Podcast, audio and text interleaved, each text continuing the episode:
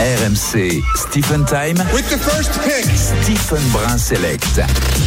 Et dans la draft, euh, cette semaine, on reçoit Emilien Jacquelin qui est avec nous. Salut Emilien. Salut Stéphane, ça va bien? Ça va bien, Salut, très bien, merci. La dernière fois que tu étais avec nous, tu faisais du ski à roulette, tu étais en fin de préparation. Euh, depuis, les choses sérieuses ont débuté.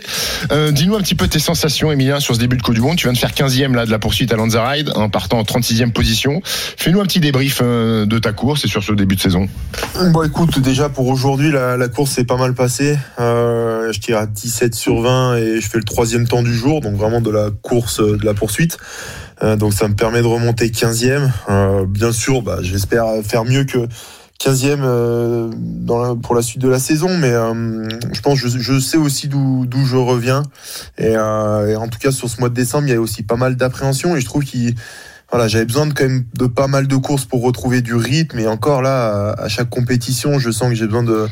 À chaque fois, je retrouve des petits détails hum, pour vraiment ultra performer parce que voilà, dans le haut niveau, si on veut, faire un podium ou gagner, il faut être à 100%, pas à 95. C'est un événement d'ailleurs, on te remercie parce que tu nous accordes cet entretien en plein week-end de Coupe du Monde. Comme l'a dit Stephen cet après-midi, tu étais euh, sur les skis, tu fais 15e de la poursuite alors que tu es parti 36e. On pourrait se dire 15e, c'est une place qui est pas non plus euh, terrible, mais il faut revoir toutes les positions que tu as rattrapées. Donc finalement, l'état d'esprit est bon, tu es satisfait de la performance que tu viens d'accomplir. Ouais, comme je dis, si, on prend vraiment la course du jour, euh, ça, fait troisième. Donc ça, c'est très positif. Euh, sur les skis, je sens que j'ai la forme, ça va bien. Euh, au tir, ça se met en place. C'est sûr que j'aurais préféré que ça se mette en place bien plus rapidement que ça, mais encore une fois, l'an dernier, je savais même plus si vraiment j'aimais mon sport et si j'avais envie de continuer, d'où ma pause. Et puis en fait, là, on est fin décembre et ces questions-là, elles sont vraiment derrière moi. Et ça, c'est déjà une belle victoire, tu vois. Donc, euh, Mm.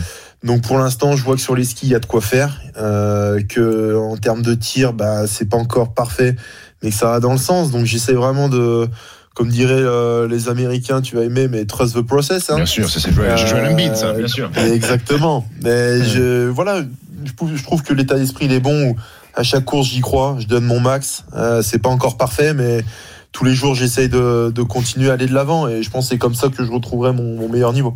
Emilien Jacquelin, membre de l'équipe de France de biathlon, en direct dans la draft de Stephen, dans Stephen Time sur RMC, en plein week-end de Coupe du Monde à Lanzarote. Ouais, Emilien, t'en as, t'en, as parlé un petit peu. Souvent, moi, il y a des tableaux qui sortent sur, sur, sur les courses euh, où ils disent le, le temps que t'as fait sur les skis euh, était souvent au niveau des meilleurs euh, sur les skis. Et le petit souci, c'est peut-être le, le tir. Je disais qu'il y y avait un spécialiste qui disait que euh, t'étais peut-être moins spontané euh, sur le tir, que tu commençais à, à cogiter un petit peu parce que t'avais fait pas mal d'erreurs. Comment on peut corriger ça?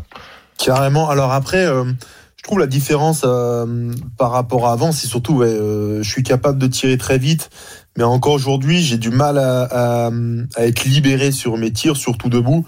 Et ça, je trouve, c'est que de l'état d'esprit, c'est-à-dire à un moment donné être capable de, casser, casser les barrières. Mais je trouve qu'aujourd'hui, c'était positif. Le dernier, le dernier tir de la poursuite, je suis un, un 5 sur 5 rapidement. Et c'est en emmagasinant finalement les, les bons tirs hein, que, ça, que ça va revenir.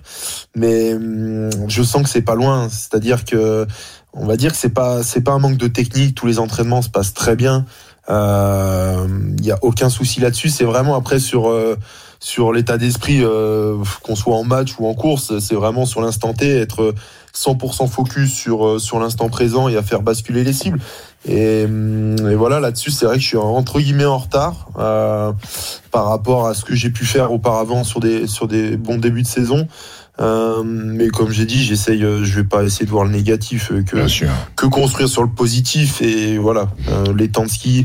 Euh, je connais mes capacités au tir, mais là je, je commence vraiment à, à m'impatienter. et J'ai vraiment envie de mettre tout en place maintenant. Et, et- et comment tu fais euh, Parce que moi, si, si j'avais fait ton sport, je pense que j'aurais tout arraché. Oh, comment tu fais Ça l'aurait pas fait, ça. Comment sûr. tu fais euh, quand tu arrives sur le pas de tir, euh, couché notamment, et que tu loupes des cibles et tu sais que tu as un tour ou deux tours de pénalité à faire Moi, je pense que je jette les Non, bâtons, la course elle est flinguée, ça m'intéresse plus. Vrai, Comment tu fais C'est un, c'est un réel enfer, ouais.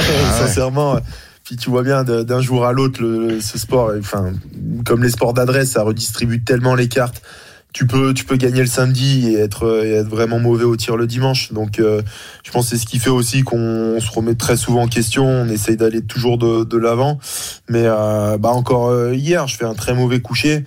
Mais l'objectif, c'est d'être, de rester concentré sur, l'instant présent. Et, dans, dans le passé, j'avais tendance, quand je ratais des balles, à voir le verre à moitié vide et à baisser les bras, à me dire, bah, de toute façon, je joue plus la gagne, Ouais. bon. Alors qu'aujourd'hui, tu vois, dans, dans ce process de bah, essayer de retrouver mon meilleur niveau, même si je me bats pour finir euh, 20e, je prends et je vais euh, et je vais vraiment tout mettre en place pour euh, pour donner mon max. Et je pense que la, la clé, c'est plus finalement être euh, être recentré sur soi-même et donner son maximum, euh, plus que directement euh, finalement euh, penser résultat et se dire bon bah là j'ai fait deux tours, euh, c'est terminé.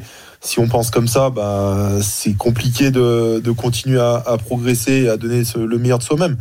Donc euh, c'est comme ça en tout cas aujourd'hui que j'essaie j'essaie de faire, mais euh, voilà c'est un sport à rebondissement, donc parfois on rate en début de course et on et on continue bien et finalement ça paye. T'as jamais eu envie de tirer sur un mec à côté? Non, pas encore. Après, le jour où, où ça arrivera, ce sera pas bon signe, je pense. Ah non, Pas trop. encore. On l'a jamais vu, c'est encore bien. Ah bah, mieux pas, un non mec qui Non, vrille. non, non, non, c'est mais interdit, faut pas que ça arrive, ça. Emilien Jacquelin, biathlète de l'équipe de France en direct avec nous. C'est la draft de Stephen dans Stephen Time sur RMC. Emilien, il y a un phénomène depuis le début de saison. Bon, on était habitué à ce qu'il soit fort, mais comment tu expliques euh, cette ultra domination des Norvégiens sur le tableau masculin C'est quand même assez hallucinant. Chaque course, ils sont devant. Il y a 4, 5 Norvégiens qui se baladent. Qu'est-ce qui se passe en fait cette saison? Ouais, sincèrement, c'est du, c'est du jamais vu. Euh, je suis sur le circuit depuis 2018. Des Norvégiens forts, il y en a toujours eu. Mais euh, je pense que leur densité, en fait, c'est vraiment une force. C'est-à-dire qu'ils sont 6 ou voire 7 parfois sur la Coupe du Monde. Mais euh, il y en a peut-être 4 ou 5 qui frappent à la porte derrière sur le circuit inférieur et qui seraient quasiment tout aussi performants.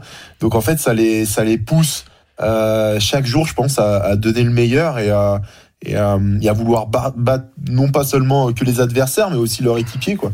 Et euh, je pense aussi, voilà, c'est une, c'est une nation, on le sait, bah, le- les sports nordiques, euh, ça reste, euh, une- on va dire, leur, sport national, leurs sports nationaux, quand on parle aussi du ski de fond, du saut à ski ou, ou d'autres sports euh, divers, mais, euh, mais je pense qu'ils ont une vraie culture et euh, parfois je me pose la question si euh, si euh, les effets du réchauffement climatique ou quand nous on, on met un peu plus de temps à rechausser les skis, quand là à Noël, quand on va rentrer à la maison, on va pas trouver des conditions optimales pour s'entraîner.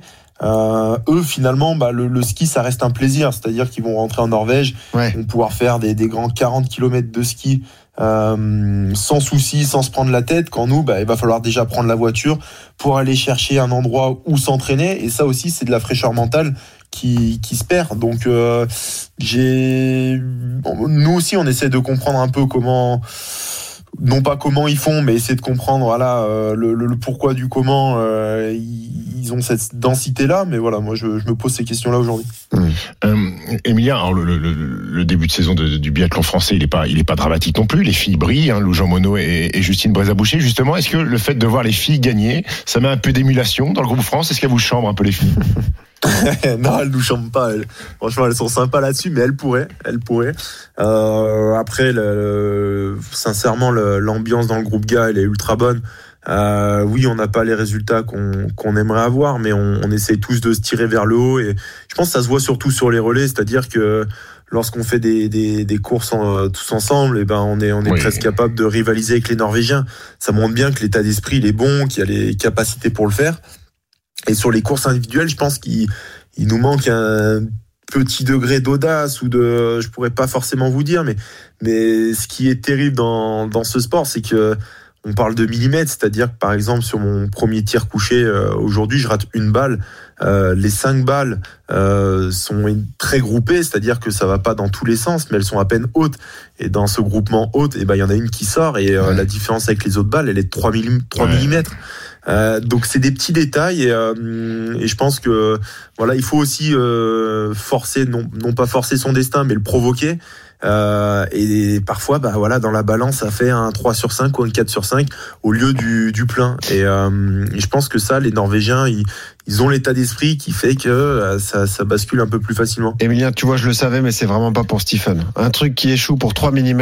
Ah, bah, tu, tu- tu vas acheter la carabine à chaque, chaque Oui, semaine, je pense. Alors moi j'avance et je vais la- te, te faire tomber la cible avec mon doigt. Tiens, hop. Avec le ski, tu lances, ou tu le lances ski. le bâton, pam, Ouais. c'est sûr.